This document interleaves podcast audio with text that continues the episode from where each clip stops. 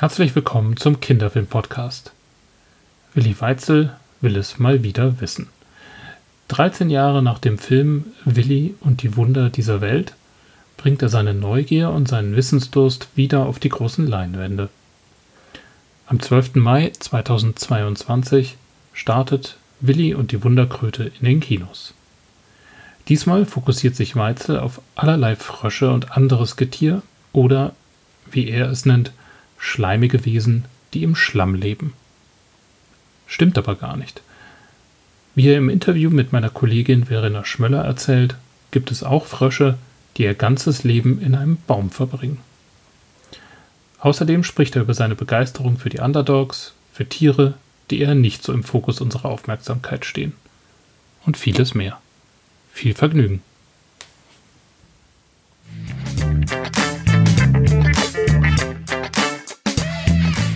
Hallo Willi, schön, dass du dir Zeit nimmst für den Kinderfilmblog heute. Und wir sprechen auch gleich über einen Kinderfilm oder einen Familienfilm, würde ich ihn eher nennen.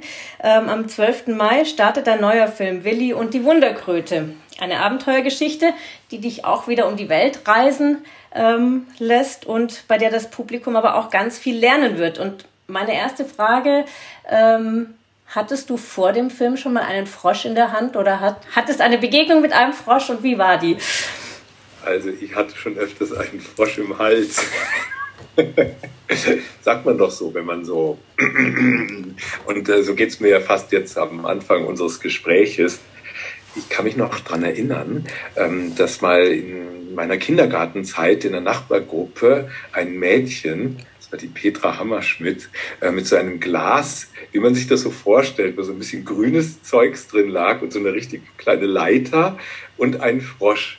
Und der wurde dann so rumgereicht und jeder durfte da reinschauen. Das fand ich super spannend.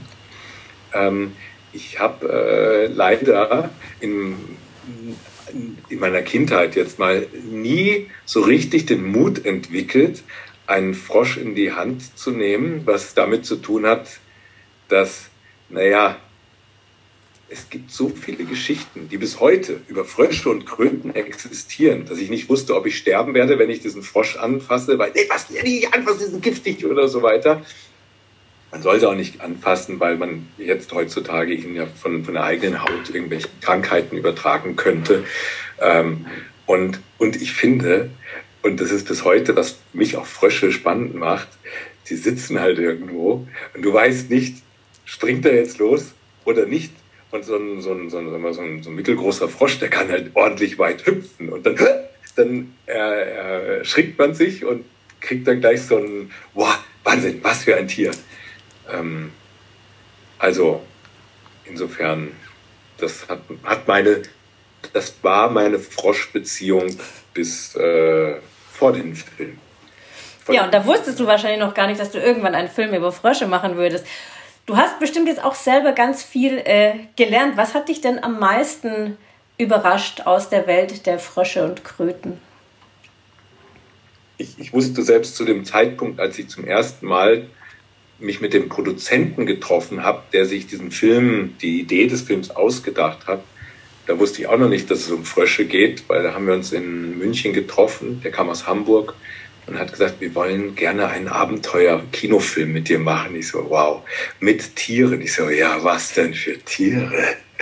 Und ich hatte wirklich so The Big Five vor Augen oder irgendwie so riesige Löwen und Eisbären und keine Ahnung. Und dann sagt er, ja, so Frösche und Kröten. Da sag ich, was?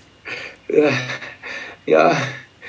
Und ähm, sagen wir es mal so, es hat jetzt keine 100 Stunden gedauert, bis er mich überzeugt hatte sondern ich habe ein Herz für, für Underdogs, für Leute, die oder für, für Kreaturen und Geschöpfe, die eher im Verborgenen leben und die vielleicht nicht so laut Hilfe rufen können. Und von daher, äh, die Frösche haben auf unserer Welt ein großes Problem und von daher war ich ganz schnell dabei bei diesem Film.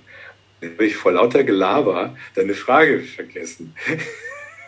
Was dich an den Fröschen und Kröten am meisten überrascht hat. Aber ich finde das eigentlich auch, also ich könnte direkt anknüpfen, weil ich glaube, es geht ganz vielen Kinozuschauern nachher auch so. Warum macht der Willi jetzt einen Film mit Fröschen und nicht mit Löwen oder Leoparden oder Hyänen? Ähm, aber sie gehen ja raus und wissen danach ganz viel über diese äh, Tiere. Genau, aber zurück zur Frage. Was hat dich am meisten überrascht, was du vielleicht nicht wusstest, was du großartig fandst? Ähm, um, um, gleich zum wahren Kern dieses Films zu kommen. Es ist ja halb Schauspiel, halb Dokumentation. Und es gibt eine, eine Stelle, die natürlich, die einfach dokumentarisch gefilmt ist, wo wir im Süden Boliviens, dort an der Grenze zu Brasilien, einen Maki-Frosch finden. Und der fühlt sich so gummiartig an, gar nicht schleimig und so. Und dann setzen wir den an so einem Baum und dann geht er diesen Baumstamm hoch und ich hätte es nicht spielen können, weil ich so begeistert war, dass es einfach, dass es Frösche gibt, das wusste ich nicht und das ist das, was ich wirklich, das war für mich ein Highlight, da kriege ich jetzt sogar Gänsehaut, dass der da den Baum hochgeht und einfach sein ganzes Leben oben auf dem Baum rum hüpft, von Ast zu Ast wie ein Vogel. Und es gibt wirklich viele Frösche, die einfach oben in den Bäumen leben. Man soll es nicht glauben. Toll. Wollte ich später eh noch dazukommen, aber machen wir vielleicht gleich. Ähm, man kennt dich ja aus dem Fernsehen. Willi will es wissen natürlich, aber auch andere Wissensformate. Ähm, Was ist denn für dich das Reizvolle an äh, dabei Wissen zu vermitteln? Also du machst es ja auch nicht wie ein Schulmeister. Du bist immer auf Augenhöhe, sowohl mit den Menschen, die du interviewst, aber auch mit dem Zielpublikum. Ähm, was hält dich daran, immer ähm, weiter Wissenssendungen zu machen und immer neue Formate auch zu finden? Ja, also ich glaube, zum Schluss steht da meine Neugier. Das ist so mein, mein Motor. Das Benzin ist die Leidenschaft. aber, aber nein, ich, ich, ich staune selbst total gerne. Ich entdecke gerne die Welt und ich bin ja auch keiner, der jetzt sich vorstellt, weil du jetzt ein paar Mal auch äh, gesagt hast, ne, man, geht da raus auch aus dem Film und ist dann schlauer. Es ist ja kein Lehrfilm, der so, der Frosch, die erste Reise, Bolivien, sondern das ergibt sich alles so und es ist in erster Linie ist dieser Film ich meine, zum Schluss erfährt man tatsächlich einiges über Frösche, aber vor allem wachsen einem diese Frösche und Kröten, diese schleimigen Wesen, die im Schlamm leben, so ans Herz und man gewinnt sie so lieb und man, ja, ein, auch eine Mischung, man, man entdeckt so eine Verantwortung, so eine Verknüpfung mit diesen Tieren in sein eigenes Leben. Und das ist, glaube ich, ähm, für mich die schöne Aufgabe gewesen, die ich mir da bei diesem Film auch selbst gestellt habe. Tiere, die nicht sprechen, sondern nur quaken können, Tieren ein, ein, eine Stimme zu geben und zu sagen, hey, ihr seid hier schon, bevor die Dinosaurier auf der Welt gewesen sind, rumgehüpft auf unserer Welt. Ihr seid schon so lange hier. Und jetzt kommen wir Menschen und äh, bringen euch in Gefahr. Frösche, kann sich das mal ganz gut so vorstellen, wenn man jetzt irgendwo ein Haus hinbaut an den Waldrand und da ist jetzt ein Fuchsbau, dann würde der Fuchs abhauen, wenn der Bagger kommt und irgendwie 200 Meter weiter im Wald seinen Fuchsbau anlegen. Aber Frösche, die sind so gebunden an den Lebensraum, wo sie sind, die wären dann einfach weg. Also die würden dann einfach aussterben. Jedenfalls an dieser Stelle. Und das ist ein großes Problem, weil bei uns in Deutschland beispielsweise immer mehr Flächen zugebaut werden und, äh, und die vielen Frösche, die in den Regenwäldern der Welt leben, die haben das große Problem, dass immer mehr Wälder abgeholzt werden und äh, die können halt nicht weg. Das ist das Problem. Die können nicht so schnell hüpfen.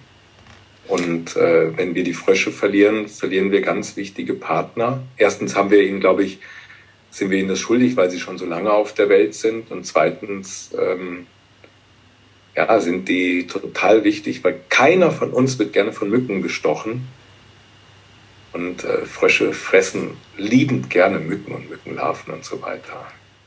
Und ich finde auch, das ist ähm, auch einfach, ähm, also das Schöne an dem Film ist auch, dass, dass er einfach Umweltschutz nochmal in einem anderen Licht auch zeigt. Also man, wir wissen über Bienen Bescheid, wir wissen über den Regenwald Bescheid, aber dass auch Umweltschutz nochmal ganz andere Facetten hat und ganz viele kleine Bereiche. Ich finde, das zeigt der Film ganz gut.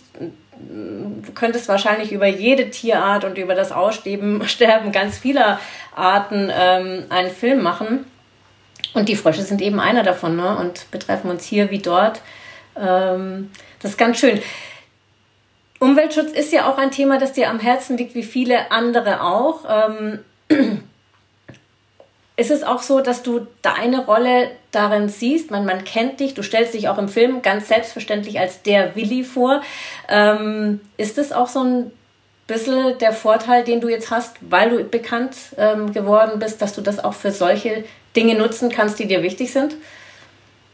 Ja, unbedingt. Also das ist ja, das ist für mich ein ganz wichtiges Anliegen. Ich meine, das ist ja zum Schluss unser aller Anliegen, das uns irgendwie auch zusammenhält und auf der anderen Seite ist es auch ähm, gerade für, für Erwachsene so, und wenn sobald das Thema Umweltschutz kommt, und ich glaube, das ist auch leider schon bei manchen Kindern so, naja, was sollen wir denn noch machen? Es geht ja eh alles kaputt. Und das ist total traurig. Und jetzt will ich da, komme ich da in diesen super Film. Ich so, hallo, ich bin der Willi.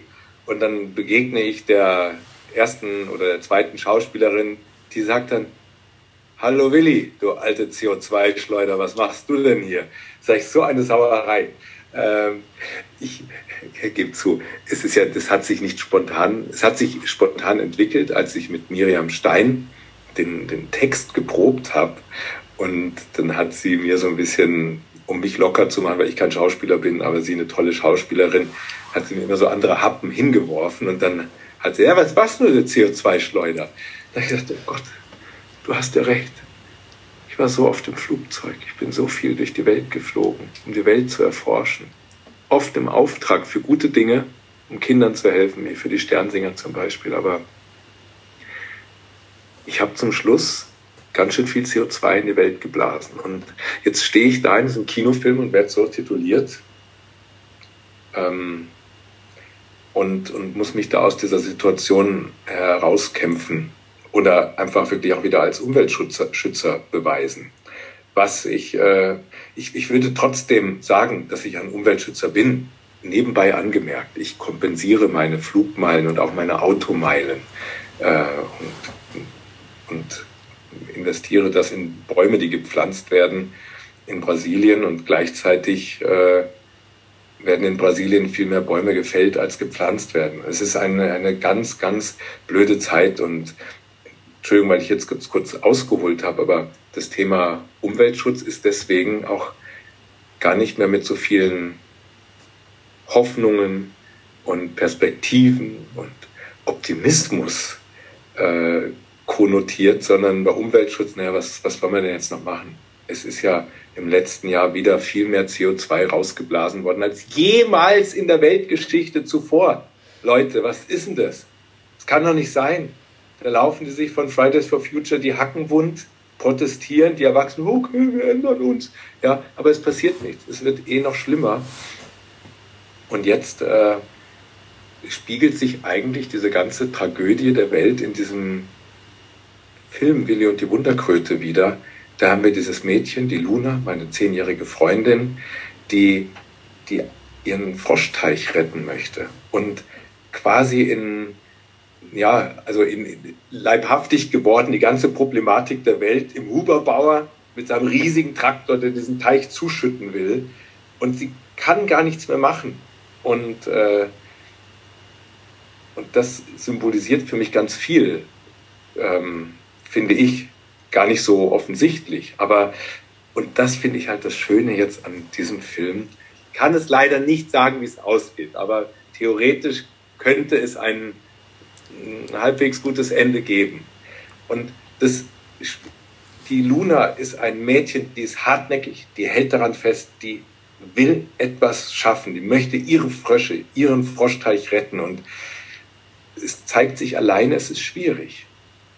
Aber mit der Hilfe von Freunden, mit der Hilfe von Social Media, äh, mit der Hilfe von Anna von Anna und den wilden Tieren und auch mit meiner Hilfe, mit der Hilfe von Erwachsenen, kann man, wenn man will, tatsächlich die Welt noch retten. Ist das auch ein Grund dafür, dass, dass du, also dein letzter Film ist ja schon Weichen her, 2009 gab es Willi und die Wunder dieser Welt. Ähm, Warum jetzt wieder ein Kinofilm oder warum jetzt? Du, das ist, ich, ich sehe mein Leben irgendwie sehr schicksalshaft. Das hat sich einfach so ergeben, diese Frage. Aber jetzt, wo du diesen Film erwähnst, das sieht man ja auch total spannend, wie sich die Zeit verändert hat. Bei Willi und die Wunder dieser Welt, oh, da reist der Willi über den, rund um den Planeten, ohne CO2-Schleuder zu sein. Auch wenn ich damals die Flüge schon kompensiert habe. Äh, aber äh, da ging es, oh, oh, toll, das sind die Eisbären. Ja, krass, die sind ja toll. Da ging es nicht darum, oh Mann, das Meer friert immer weiter, äh, immer weniger zu, die, sterben aus. Gar kein, gar kein Gedanke da. Also so ein bisschen am Rand haben wir es erwähnt, aber die Theorie war, wir können doch unseren Kindern, die ins Kino gehen, nicht zumuten, dass es Probleme gibt. Die sollen doch erstmal die Welt entdecken und sehen, dass die so schön ist. Und wenn sie sie dann lieben und kennen, dann können sie sie auch schützen. Und jetzt, äh, Zeitsprung, das Jahr 2022 ist da. Liebe Kinder, es gibt große Probleme. Aber wir versuchen sie zu lösen. Also eine ganz andere Haltung. Ja. Auf jeden Fall. Du hast selbst auch drei Kinder. Haben die den Film schon gesehen? Den neuen jetzt? Meine Kinder haben den Film gesehen. Die 13-Jährige, die fand ihn super, hat aber so ein bisschen so eine Tendenz aufgrund ihres Alters, manche Dinge, die ich mache, peinlich zu finden. Die Siebenjährige fand den Film super. Die Vierjährige hat sich gefürchtet, weil ich nämlich durch, mit einem sehr turbulenten Flugzeug unterwegs war. Aber sie hat sich nur gefürchtet, weil ich ja nicht nur der Willi, sondern der Papa bin. Und zu guter Letzt ganz schnell noch unsere Lieblingsfrage beim Kinderfilmblog. Deine drei Lieblingskinderfilme? Ähm, warte mal, warte mal, warte mal, warte mal, warte mal, warte mal, warte mal, warte mal, warte mal, warte mal, warte mal, warte mal, warte mal, warte mal, warte mal, also Checker Tobi und die, das Geheimnis der, des Planeten finde ich super. Ähm, dann finde ich Emil und die Detektive super. Neu oder alt? Ähm, neu. Und ich finde, ja, der Willi und die Untergründe darf ich nicht sagen. Gott, ich bin so, jetzt, ich ärgere mich gleich, wenn wir dann äh, nicht mehr verbunden sind. Dann sage ich, ach Mist, das, äh, das wollte ich doch noch sagen. Ach, kann ich das per E-Mail noch nachreichen, bitte, die dritte? Ja? Ah, okay, super. Ah. Das machen wir so. Danke fürs Gespräch. Ich habe mich sehr gefreut und ich freue mich auf den Kinostart und ich wünsche dir, dass ganz viele Kinder in den Film kommen mit ihren Eltern und danach auch ihre Froschteiche retten. Vielen Dank, Willi, fürs Gespräch. Ich danke dir auch, auch wenn du Froschteichs gesagt hast. Das ist total nett. Ciao. Tschüss. Tschüss. Willi hat uns nach dem Gespräch dann wirklich auch noch seinen dritten Lieblingskinderfilm verraten. Es ist Madagaskar 2.